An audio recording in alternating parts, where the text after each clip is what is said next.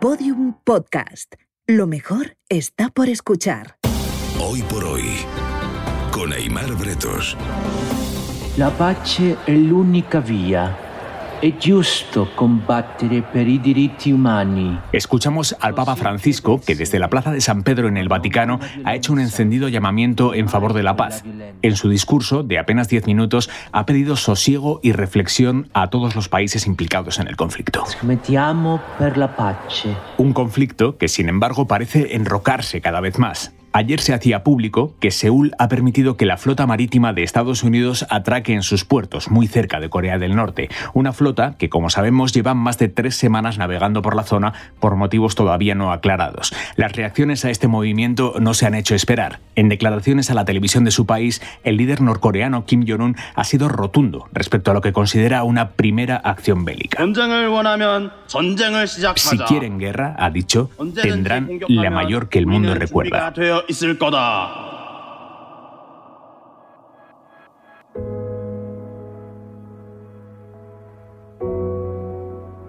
¿Cómo empieza una guerra? ¿Cómo empieza una guerra? ¿Cómo empieza una guerra? ¿Cómo empieza una guerra? Las guerras empiezan mucho antes del primer disparo.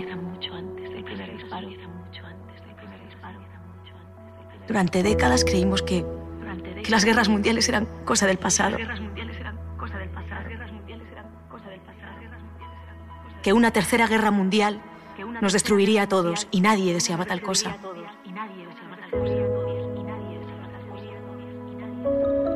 Eso creíamos todos. Eso creía también yo. Eso creía también yo. Eso creía también yo. Por supuesto, estábamos equivocados. Estábamos equivocados. Estábamos equivocados. Estábamos equivocados. Guerra 3. Capítulo 8. El asedio.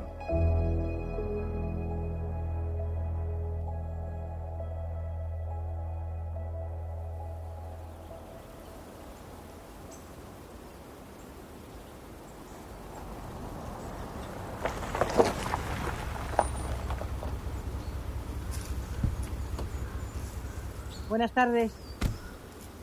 Hola. Ministra, Me podéis llamar Elena. Oye, esto es precioso. ¿No había estado nunca? No. El CNI no dice a nadie dónde están estas casas. Ni al gobierno, salvo que sea imprescindible. o sea, que ahora es imprescindible. Bueno, digamos que les he convencido.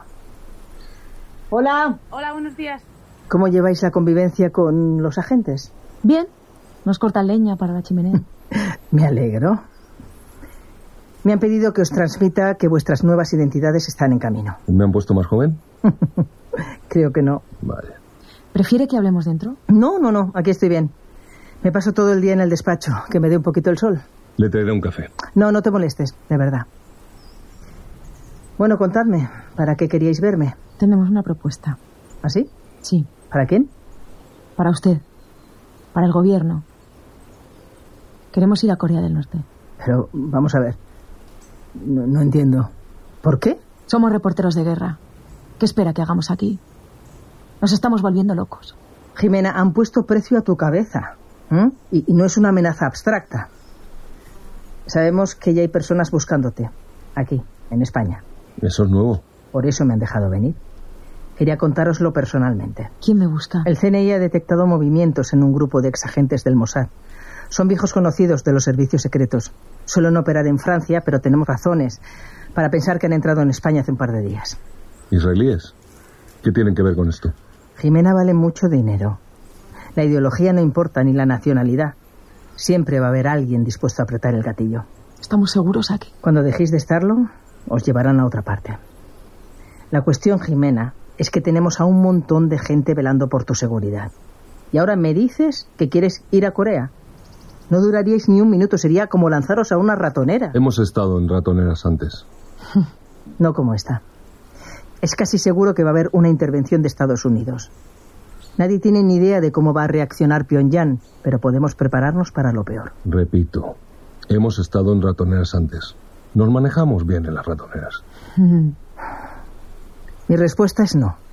No puedo dejar que os pongáis en peligro. Elévelo. Hable con el presidente. Hable con quien le dé la gana, con quien haga falta. ¿Crees que el presidente va a apoyar que os dejemos ir a Corea del Norte? ¿Y si os pasa algo? ¿Qué diríamos a la opinión pública? ¿Eso es lo que os preocupa?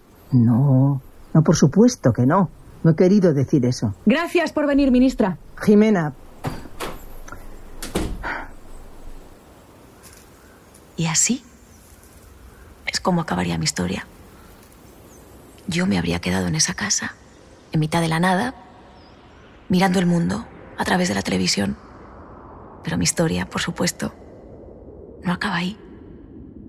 Porque esa misma noche ocurrió algo que lo cambió todo. ¿has oído eso? ¿Qué? He oído algo. Es la casa. Son ruidos normales. Seguro que... Hay alguien fuera. ¿A dónde vas? Espera. ¿Hola?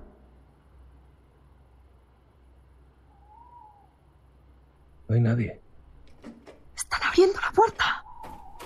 ¿Quién hay ahí? Somos nosotros, los agentes.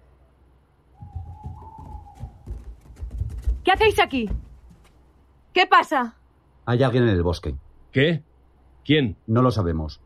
Tenemos detectores de movimiento en todo el perímetro. Han saltado dos. Clara, colócate en esa ventana. Prepárate para lo que sea. Voy. Marta, vete a la parte de atrás. Cubre el otro lado de la casa. Si ves algo, grita. Sí. ¿Qué hacemos nosotros? Apártense de las ventanas. Póngase ahí, al lado de la chimenea. Igual son solo animales.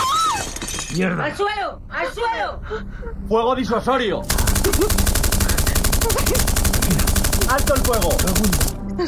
Sí, sí, sí. ¡Silencio!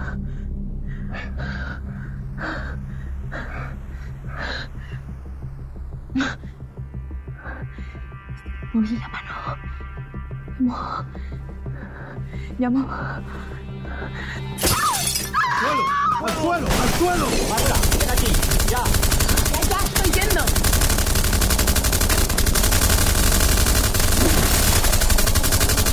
¡Basta, basta! ¡Quieto!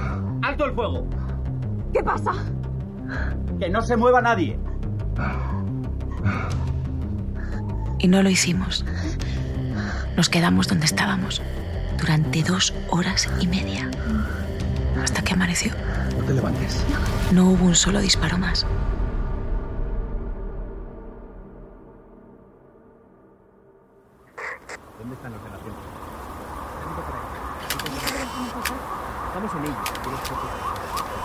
¿Cómo se encuentran?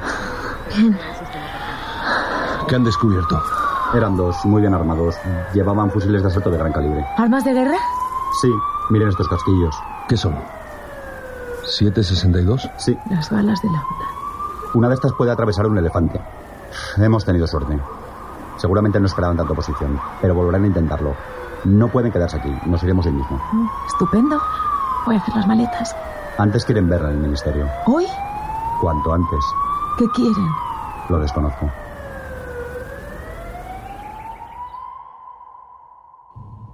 Lo siento mucho, Jimena. Debimos sacarlos de allí en cuanto supimos lo de los Mire, israelíes. no me joda. ¿Qué más da donde estemos? Nos acabarán encontrando igual. Tenemos sitios más seguros. ¿Ah, sí? ¿Y dónde nos van a mandar ahora? ¿A Siberia? Ya no va a ser necesario trasladarles. ¿Y eso? ¿Por qué? ¿Sí? María, ¿puedes hacerle pasar, por favor? Enseguida. ¿Qué pasa? Buenos días. Jimena, te presento al general Rafael Vargas, director del Centro Nacional de Inteligencia. Señora Torres, es un placer conocerla por fin. Eh, permita que le diga que lo que hizo usted en Corea del Norte fue extraordinario. Pocos hombres, bueno, mejor dicho, pocas personas lo habrían hecho mejor. Gracias. Hemos estado analizando tu propuesta. Lo de volver a Corea del Norte. ¿Voy a volver? Quiero que sepas que ha sido motivo de discusión. Hasta ayer nuestra postura estaba clara, pero el incidente de esta noche ha cambiado las cosas. No entiendo. ¿Por qué? Bueno, porque... Porque no está claro que podamos garantizar su seguridad en las actuales condiciones.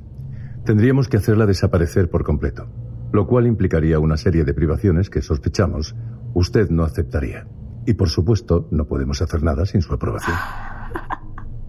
Van a dejar que vuelva a Corea. Pero solo bajo nuestras condiciones. ¿Qué condiciones? Verá, señora Torres, no hace falta que le diga lo importante que es la información en el mundo contemporáneo. En ocasiones, la posición de un país se define precisamente por eso, por la cantidad y la calidad de la información de que dispone. Y no es fácil encontrar gente capaz de obtener esa clase de información. En el CNI nos pasamos la vida buscándolos, créame. Hacemos muchas pruebas, hablamos con muchas personas y siempre estamos atentos a lo que pasa a nuestro alrededor por si aparece algún, digamos, mirlo blanco. ¿Me está diciendo que soy su mirlo blanco? Creo que sí. Creo que puede serlo. Estamos dispuestos a permitir que vuelvas a Corea del Norte, con tu pareja si quieres. Pero tendrás que trabajar para nosotros. ¿Cómo es eso? Queremos que colabore con el CNI. Este es el trato. Toda la información que obtenga durante su estancia allí nos la facilitará a nosotros primero antes de publicarla.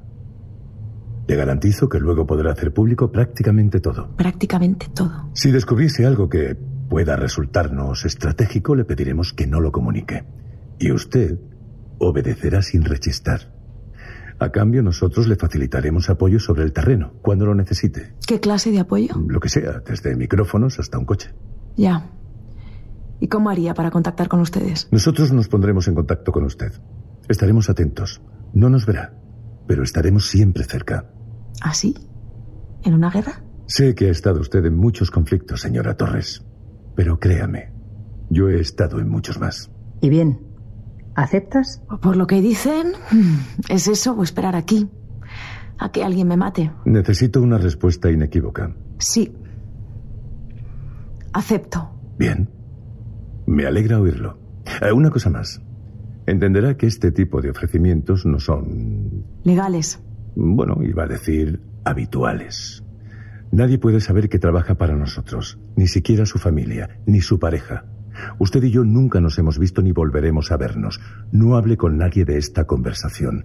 No mencione mi nombre. Si viola alguno de estos puntos, le daremos la espalda. Esté donde esté. Y así fue como me convertí en espía.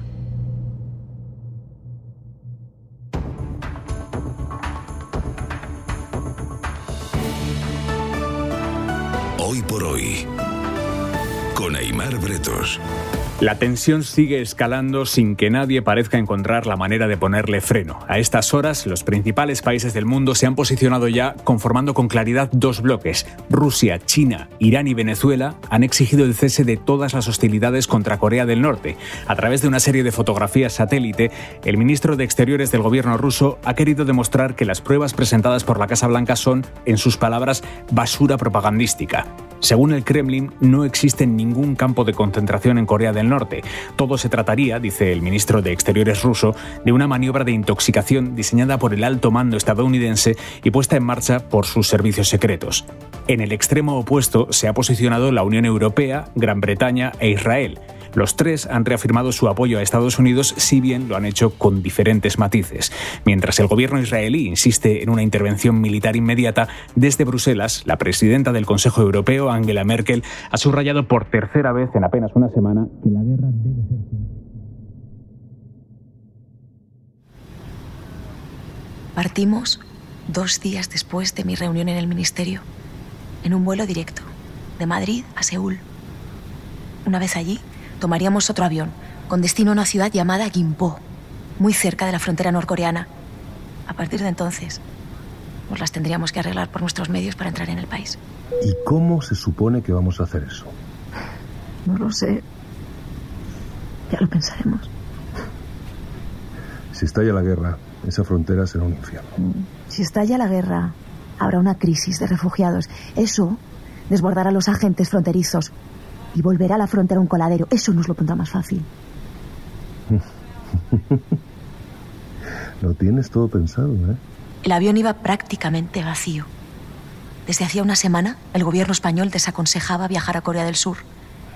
Con nosotros iban dos militares, oficiales los dos, que se presentaron en el aeropuerto de Barajas.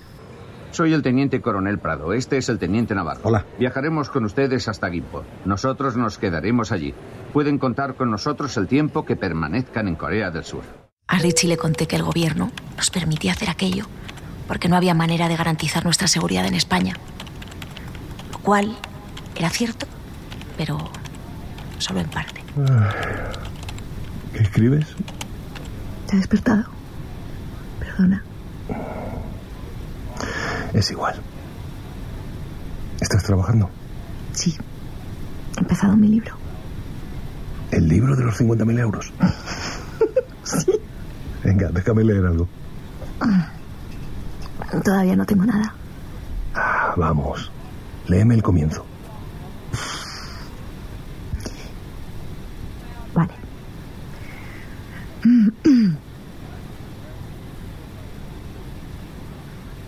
¿Cómo empieza una guerra?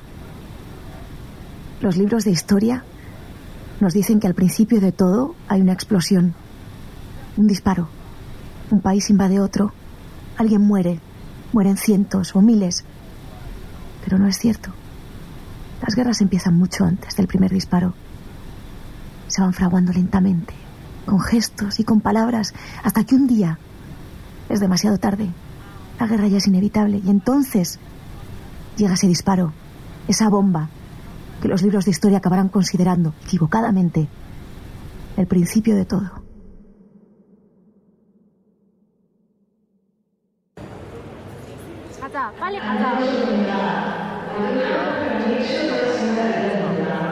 Al aterrizar, encontramos el aeropuerto de Seúl sumido en el caos.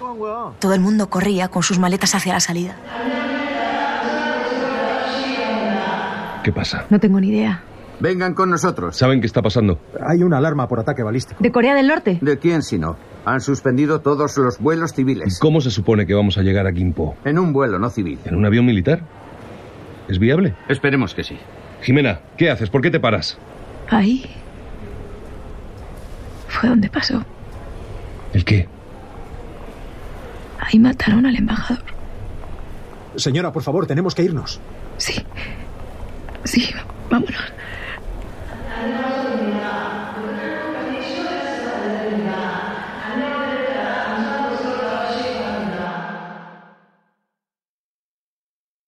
Pasamos tres horas en el aeropuerto. No hubo ningún ataque balístico. Pero los vuelos siguieron cancelados y se evacuó todo el mundo. El teniente coronel hizo varias llamadas hasta que por fin consiguió que nos colaran en un helicóptero del ejército surcoreano. ¡Agáchense! ¿Qué? ¡Las aspas bajen la cabeza! Pónganse esos cascos. ¿Me oyen bien? Sí. Más o menos, sí. Apriétense los cinturones al máximo. ¿Han volado alguna vez en un helicóptero? No. Están en buenas manos. Los surcoreanos son los mejores pilotos del mundo. Bueno, eso dicen en Corea del Sur. Ah. Agárrense, vamos a despegar. Dios. Tranquilo. ¿A dónde nos llevan? El helicóptero va a Incheon a un portaaviones, pero nos dejarán antes en el aeropuerto de Gimpo. ¿A un portaaviones? Sí, las cosas se han complicado. Parece que Estados Unidos ha bombardeado su campo de concentración. ¿Qué? Como lo oye, ya estamos oficialmente en guerra.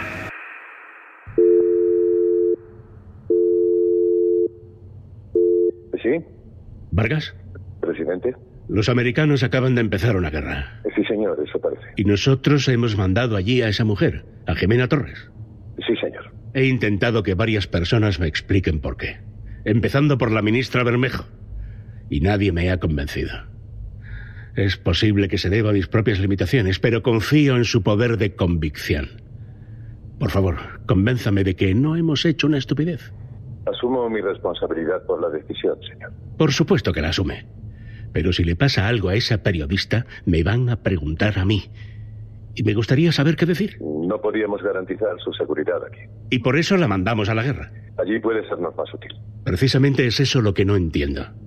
¿De qué manera nos puede ser útil esa mujer en Corea del Norte? Hasta ahora solo nos ha dado problemas. Por Dios, se ha puesto en marcha una guerra ella sola. Con el debido respeto, presidente. Sabe que eso no es cierto.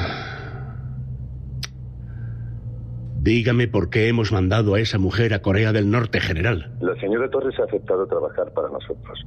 Nos servirá información de primera mano. Usted sabe lo complicado que es ese país. Ella ha entablado relación con la resistencia. La conocen. Saben quién es. Se fiarán de ella. ¿Está cubierta? Sí, señor. Está vigilada en todo momento. ¿Cuántas personas tendremos sobre el terreno? Tres. La señora Torres y dos más. ¿Lo sabe ella? Eh, no, señor. Le dije que estaríamos cerca nada más. Espero que esto salga bien, general. Saldrá bien, señor. Vayan pensando en cómo ha hecho Jimena Torres para zafarse de nuestro control. Tomar un avión y plantarse en Corea del Norte por sus propios medios. Sí, señor. No quiero ni un cabo suelto. Bastantes problemas tenemos ya. Sí, señor. Es todo. Gracias, señor. Por Dios.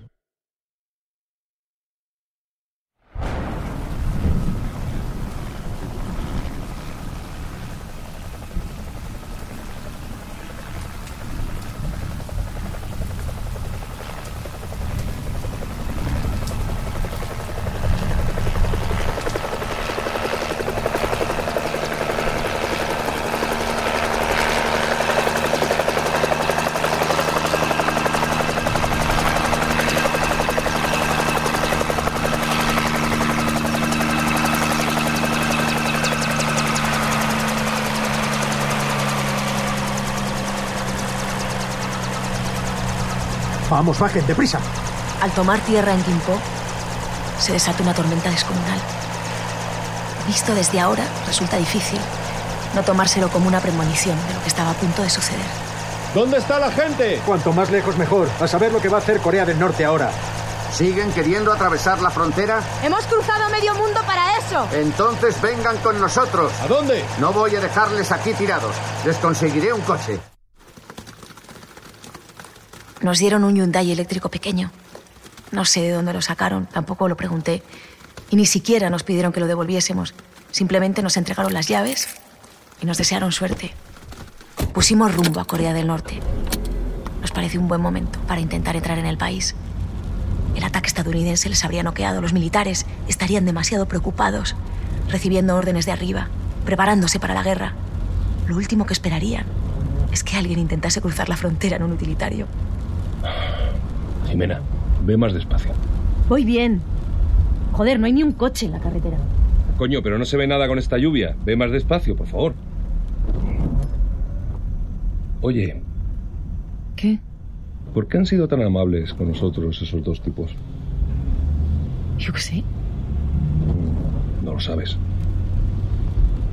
Pues sentirán que somos su responsabilidad, no lo sé. Ya. ¿Cómo has conseguido que el gobierno nos deje venir? Ya te lo dije. Me lo ofrecieron ellos. Así, sin más. Sin más.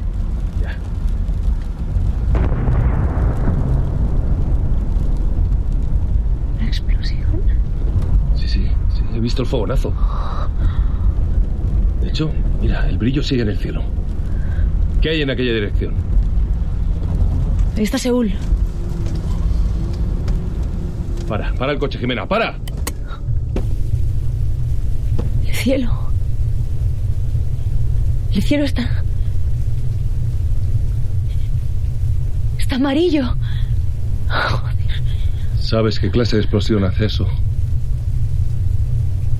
La de una bomba atómica.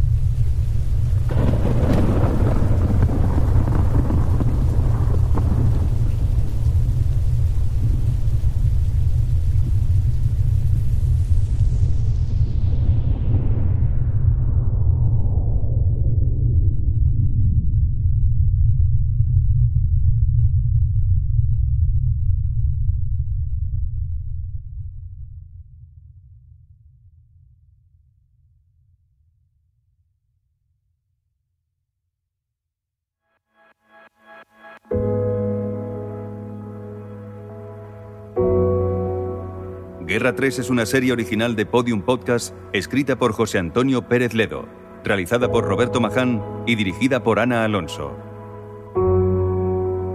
En esta temporada han participado como actores principales Adriana Ugarte como Jimena Torres, Carlos Bardem como Richie Ortega, Jorge Perugorría como Ernesto, Ana Wagener como la ministra Bermejo, Ramón Barea como el embajador Thyssen Ormaechea y Darae Kim como Jimin. Con la colaboración especial de los periodistas Aymar Bretos, Cadena Ser y Gabriela Warkentin, W Radio México. Producción a cargo de David Tomillo, Jimena Marcos de Llano y Jesús Blanquiño. Segundo técnico de grabación, Borja González. Ilustraciones originales de David de las Heras para Podium Podcast. Resto de reparto por orden de aparición: Efraín Rodríguez, Camilo Vázquez, Raúl Rodríguez, Abdel Haig, Sana Haig, Abdalá Falá, Jun Choi, Sowon Geo, Do Wan Kim, Sol de la Barreda, Sara Vítores, Severino Donate, Jimena Marcos, Teresa Rubio, Jesús Blanquiño, Daniel Garrido, Alberto Pozas, Yerma Ruano, Juan Fernández, Jacinto Montes de Oca, Javier Gil, Roberto Cuadrado y Rafael de la Rica. Todos los episodios y contenidos adicionales en podiumpodcast.com y en nuestra aplicación disponible para dispositivos iOS y Android. También puedes escucharnos en nuestros canales de iTunes, iBox y Google Podcast.